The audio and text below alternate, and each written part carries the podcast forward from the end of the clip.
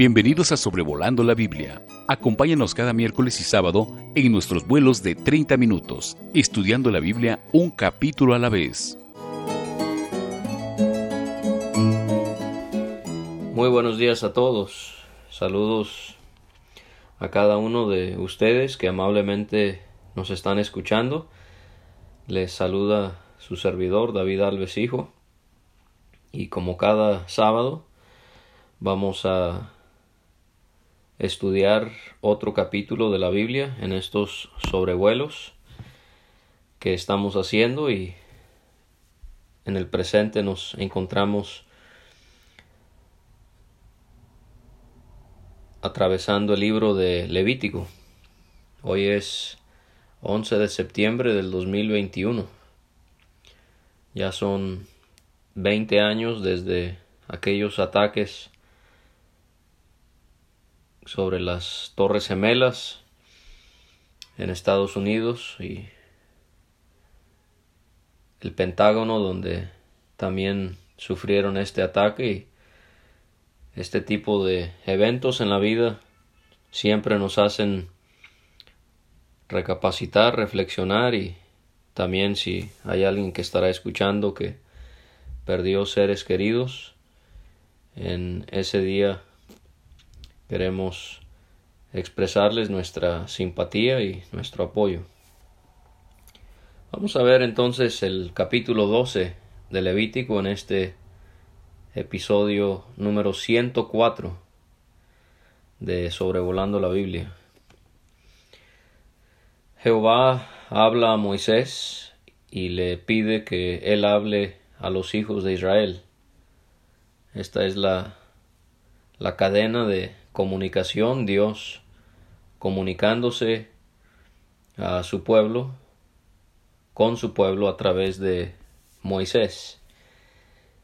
Y él va a establecer leyes sobre el nacimiento de los hijos y de las hijas y sobre el efecto que tendría sobre las mujeres. Esta ley es específicamente para las mujeres porque dice la mujer cuando conciba y dé a luz varón será inmunda siete días.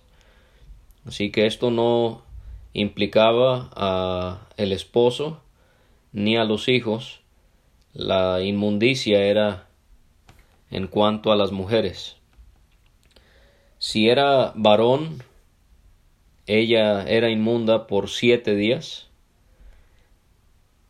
y vamos a ver que en el caso de que fuese una niña la que nacía, era otro tiempo que Dios había establecido.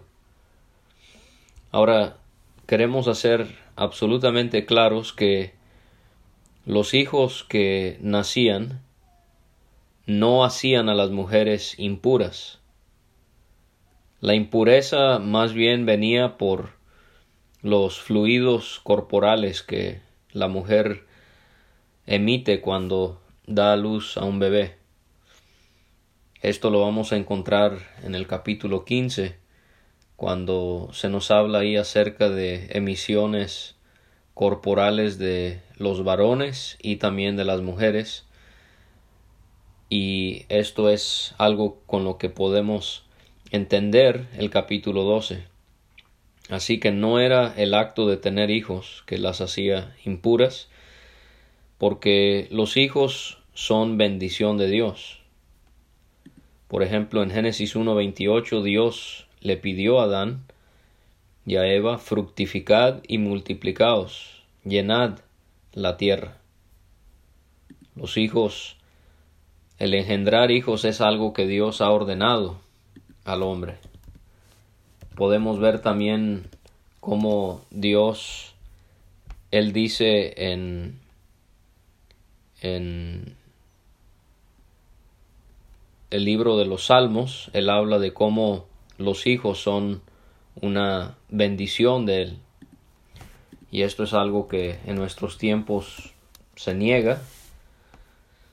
Se está buscando que, bueno, en primer lugar no hayan matrimonios entre hombres y mujeres, sino que sean del mismo sexo, pero también se promueve una cultura de que sea como sea, nos abstengamos de tener hijos. Hay lugares, hay gobiernos que recompensan a parejas que no tienen hijos por la supuesta teoría de que tanta gente sobre este planeta lo está contaminando.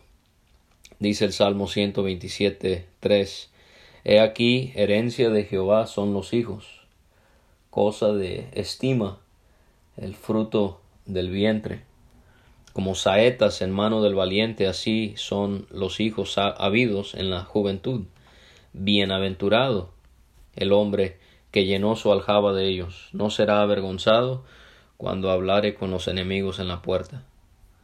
Así que claramente lo que el hombre enseña en la actualidad va completamente en contra de lo que Dios establece en su palabra.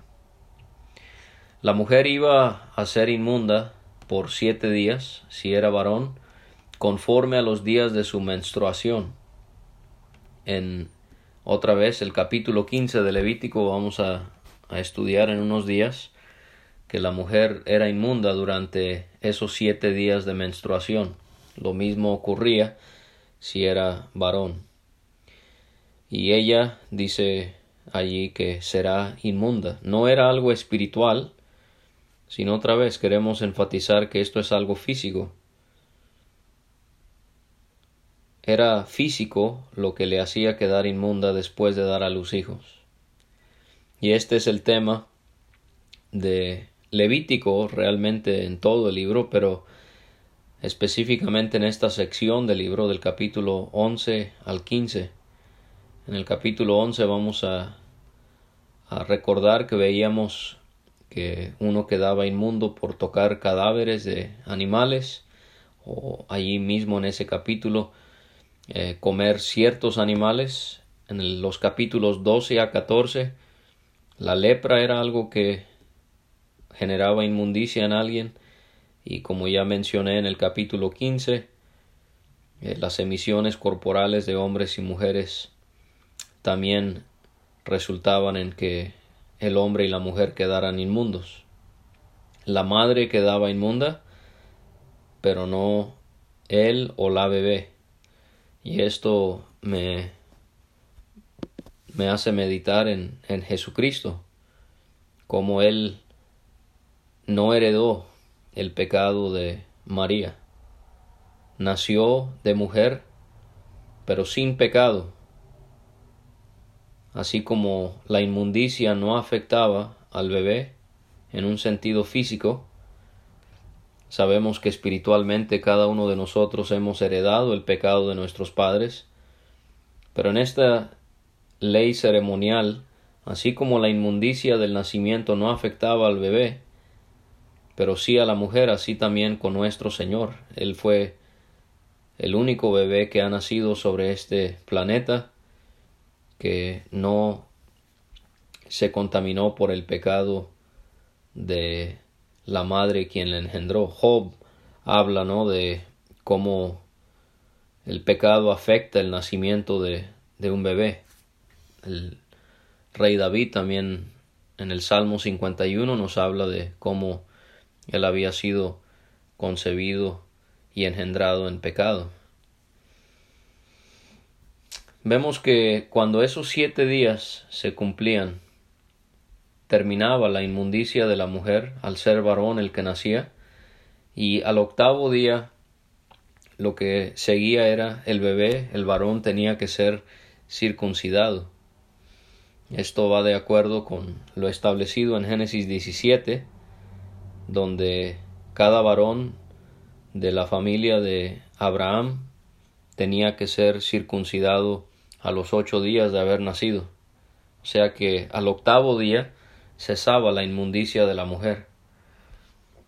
El número ocho en la Biblia podemos ver cómo se relaciona en varias ocasiones con un nuevo inicio o comienzo. Por ejemplo, los leprosos, ellos después de ser declarados limpios, Después de siete días al octavo ellos ofrecían sacrificios. Esto lo podemos ver en los capítulos 14 y 15. En el capítulo 22 de Levítico podemos aprender que el animal antes del octavo día no podía ser entregado a Dios, pero ya al octavo día sí podía ser ofrendado a Él. En la semana de la fiesta de los tabernáculos, según el capítulo 23,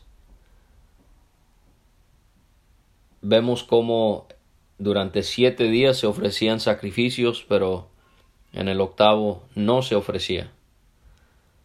En el capítulo 25 vemos el descanso que se debía de dar a la tierra durante siete años y al octavo día se podía volver a trabajar. Así que, y así pudiésemos ir por todas las escrituras, pero el número 8 parece indicar algo nuevo y nos debe hacer pensar en la regeneración que el Señor eh, permite en nuestra experiencia a través de su perfección, muerte y resurrección de entre los muertos. Esta ley de circuncidar al niño al octavo día eh, fue cumplida por José y María en el caso de nuestro Señor Jesucristo, porque es el Evangelio de Lucas el que nos registra esto.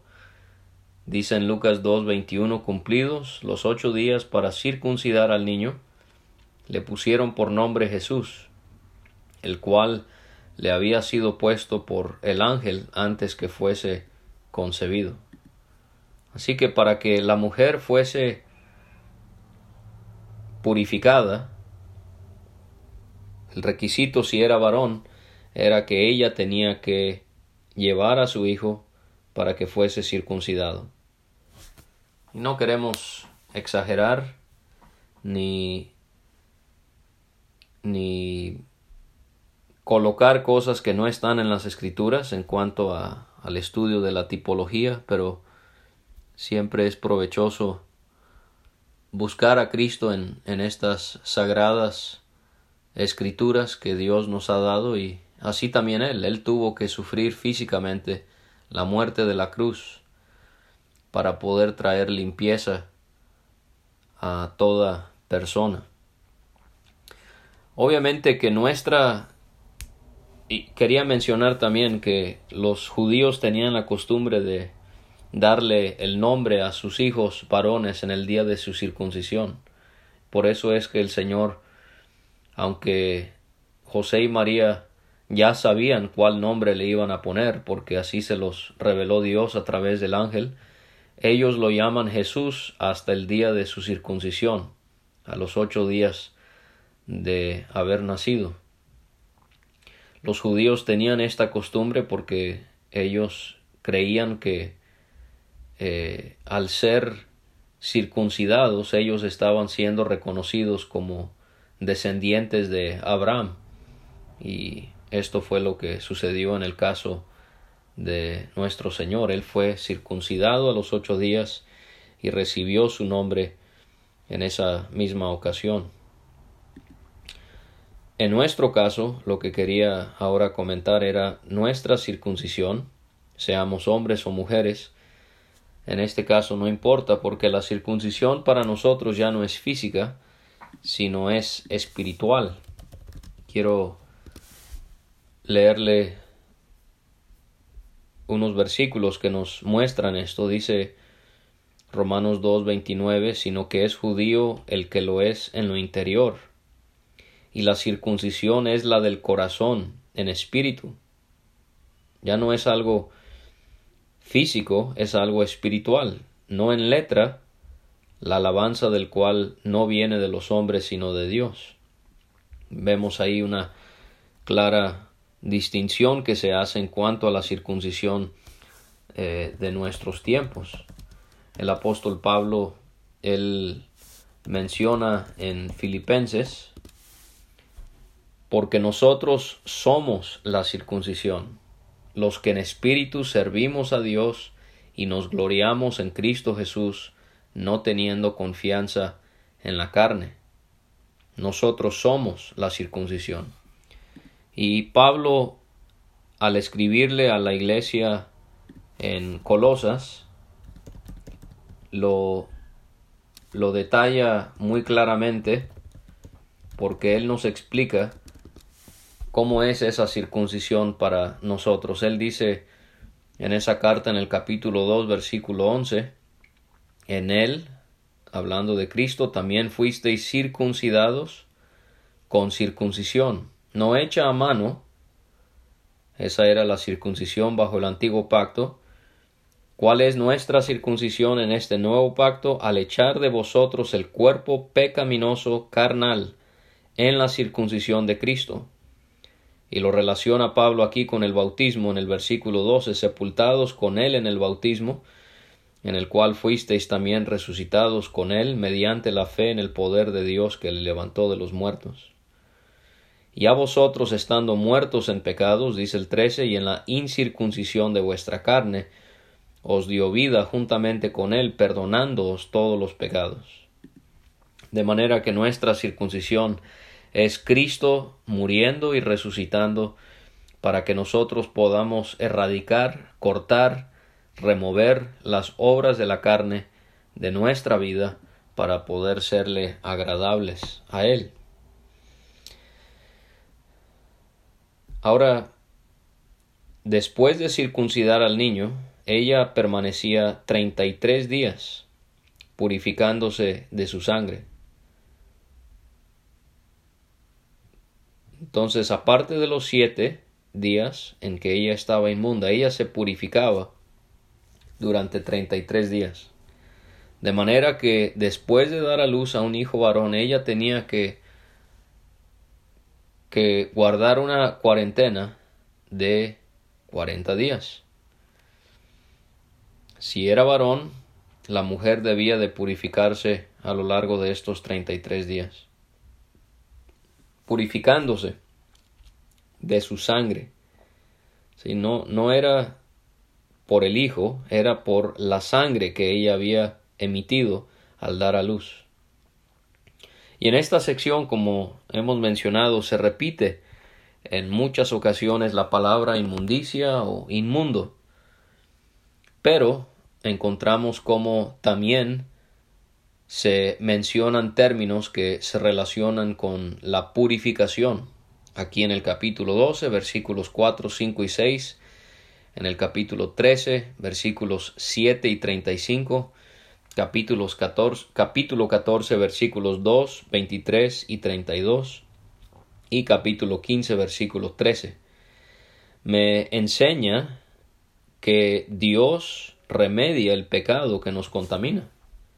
O sea que Dios señala cuál es nuestra imperfección, cuál es nuestra contaminación, pero Él también obra para que ese mal pueda ser purificado. Y esto lo vemos en relación a nosotros y el Señor. Dice primera carta de Juan 1.9, si confesamos nuestros pecados, Él es fiel y justo para perdonar nuestros pecados y limpiarnos de toda maldad. Él va a escribir en el capítulo 3 y versículo 3, todo aquel que tiene esperanza en Él se purifica a sí mismo, así como Él es puro. Y también el apóstol Pedro, él nos habla acerca de esta limpieza cuando él dice en la primera carta que escribió, capítulo 1, versículo 22, habiendo purificado vuestras almas por la obediencia a la verdad. O sea que podemos estar agradecidos porque Dios nos mostró nuestra contaminación, que es nuestro pecado, pero Él lo remedió a través de su Hijo que nos ha dado la purificación que ninguno de estos ritos podía darle en toda su extensión a los israelitas. Al estar en este estado, la mujer no podía tocar nada, ninguna cosa santa tocará. ¿Por qué? Porque todo lo que tocaba quedaba inmundo. Al pensar en, en el Evangelio, esta es una muestra de cómo nuestra naturaleza perversa contamina todo con lo que nos relacionamos y esto debe de corregir la mente del pecador que piensa que puede ganarse el favor de Dios por sus obras. no puede, porque todo lo que toca contamina. Por eso necesitamos la purificación de nuestros pecados por medio de la sangre del Señor. Tampoco podía ir al santuario. La mujer durante estos cuarenta días no podía acudir al tabernáculo o al templo para llevar una ofrenda o para estar presente en algún evento como en las fiestas de Israel o cualquiera de las santas convocaciones. Esta es una muestra de que las mujeres sí iban al tabernáculo y al templo. Quizás a veces nos imaginamos que eran solamente los varones, pero vemos aquí que las mujeres también iban. Pero durante estos días ella no podía asistir. Y esto tenía que ser hasta cuando sean cumplidos los días de su purificación. Por lo tanto eran cuarenta días si sumamos los primeros siete con los siguientes treinta y tres días. Y después se nos da las leyes para cuando era una niña que nacía. Si la mujer quedaba inmunda por siete días cuando nacía el varón, cuando nacía la niña, ella permanecía inmunda por catorce días o dos semanas, conforme a su separación. Y si en el caso del varón que nacía tenía que la mujer purificarse a lo largo de treinta y tres días, en el caso de una niña, ella tenía que purificarse de su sangre por sesenta y seis días, o sea que en los dos casos ella tenía que guardar el doble del tiempo para poder limpiarse y purificarse. Ahora, los rabinos ellos han examinado esto y han elaborado varias explicaciones que le confieso son sumamente extrañas para explicar esto en el por qué cuando era una niña se guardaba más tiempo de reposo, de separación que cuando era un varón. Y bueno, la realidad es que ah, al ver las escrituras no hay una explicación directa a, ello. Se me vienen dos cosas a la mente, pero no, no sería dogmático, pero tampoco le presentaría las explicaciones de, de los rabinos porque no quiero hablar cosas que son eh, impropiedades que son que son cosas que no, no convienen. Pero una sugerencia sería primera de Timoteo 2, 14 nos hace ver que hay las consecuencias de que Eva fue la que cometió pecado. Quizás eso tiene que ver con la maldición del, del pecado y la, la, participación que tuvo la mujer. O primera Pedro 3.7 habla de cómo la mujer es ese vaso más frágil que el varón, pero solo son sugerencias. La realidad es que no podría asegurarle por qué es que se guardaba más tiempo de separación cuando era una niña que nacía, pero cuando era una niña eran ochenta días que ella tenía que permanecer recluida. Eran las dos semanas, catorce días más sesenta y seis días nos dan ochenta días. Y cuando los días de su purificación fueren cumplidos, obviamente aquí no había circuncisión con la niña, pero ahora cuando se cumplen los días de purificación, sea varón o sea niña, ella tenía que presentar un cordero de un año para holocausto y un palomino o una tórtola para expiación. Así que encontramos estos dos aspectos, holocausto y expiación, estas dos ofrendas, sacrificios a la vez. Y aquí encontramos un ejemplo de cuándo es que ofrecían holocaustos. Siempre es bueno poder encontrar a lo largo del Antiguo Testamento y en los Evangelios ejemplos de cuándo es que los judíos ofrendaban cada una de las ofrendas. Otra vez tendríamos que ir a, Lucas porque encontramos que María cumplió con esta ordenanza.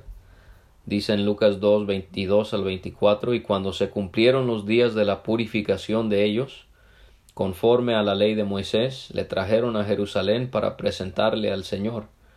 Como está escrito en la ley del Señor, todo varón que abriere la matriz será llamado santo al Señor. Y para ofrecer, conforme a lo que se dice en la ley del Señor, un par de tórtolas o dos palominos. Esto es una muestra de que María, aunque era una mujer piadosa y temerosa de Dios, ella poseía la misma naturaleza de pecado que cualquier otra mujer. No estamos restándole a María, pero queremos apegarnos a lo que la Biblia enseña acerca de ella. Ella, como cualquier otra mujer, quedó inmunda por causa de dar a luz, en este caso a nuestro Señor Jesucristo. Y Él era completamente perfecto, así que no había en Él ninguna razón por la que ella necesitó de este procedimiento, sino que ella, podemos ver, era como cualquier otra mujer en este sentido.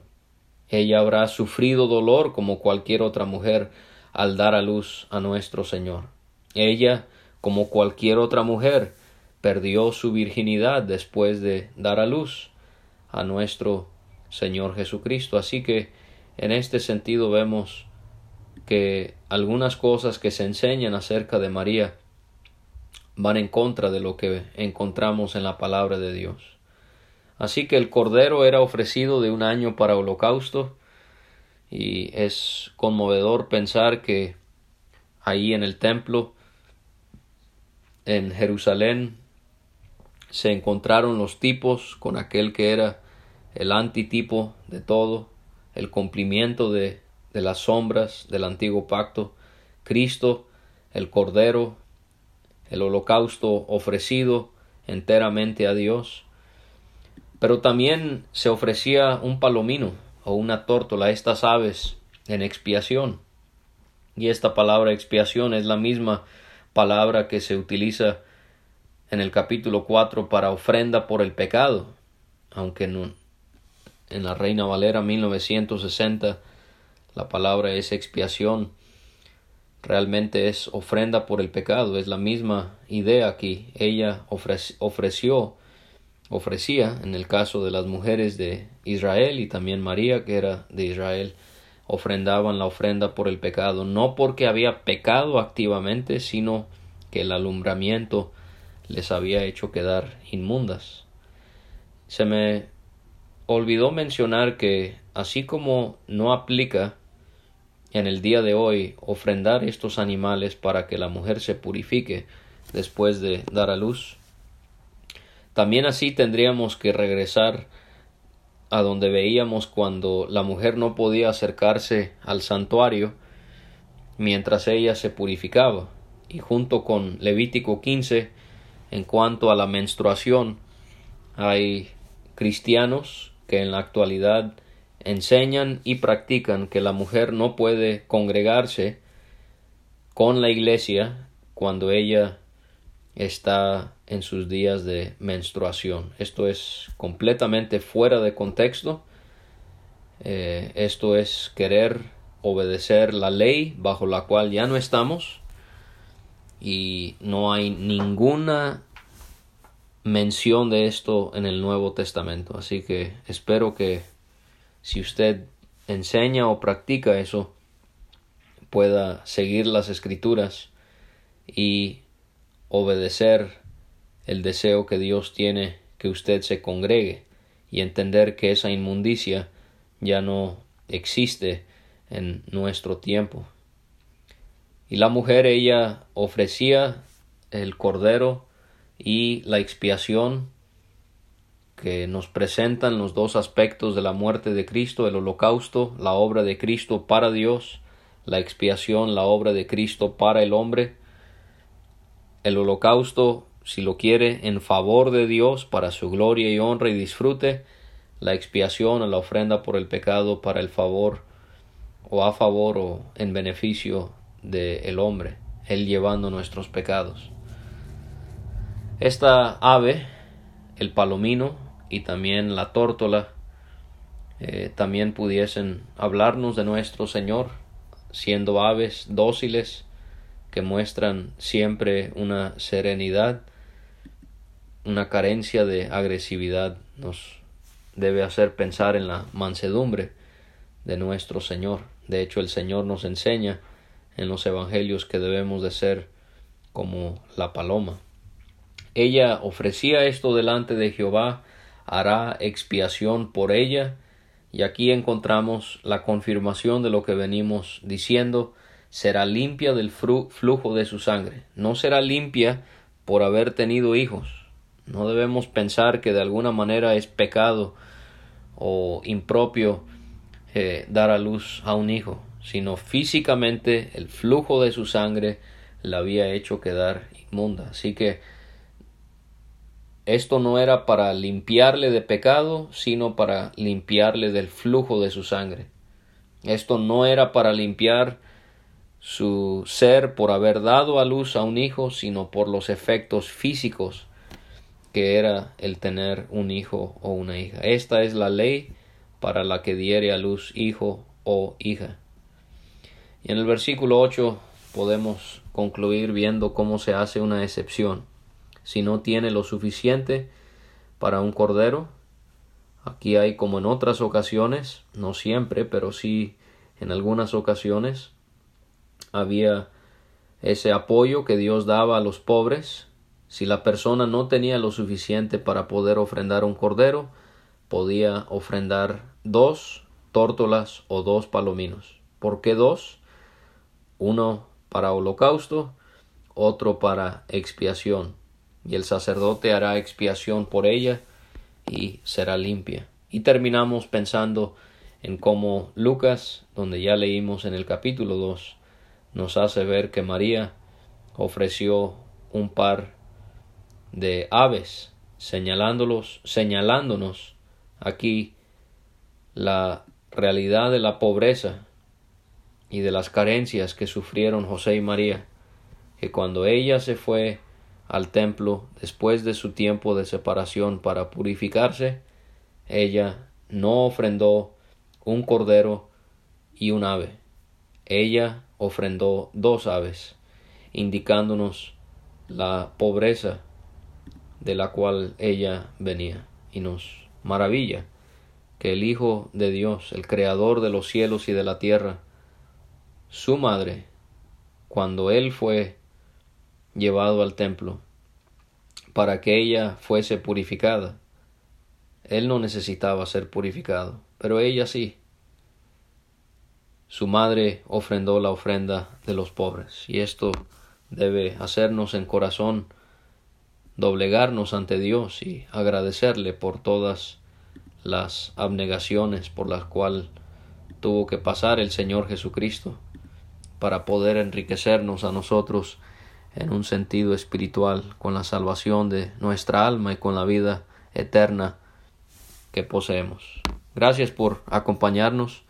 El Señor prospere en nuestros corazones lo que hemos analizado de su palabra con la ayuda del Espíritu Santo. Gracias por escuchar este estudio. Escríbenos a sobrevolando la Biblia gmail.com. Visita nuestra página www.graciamasgracia.com. Hasta la próxima.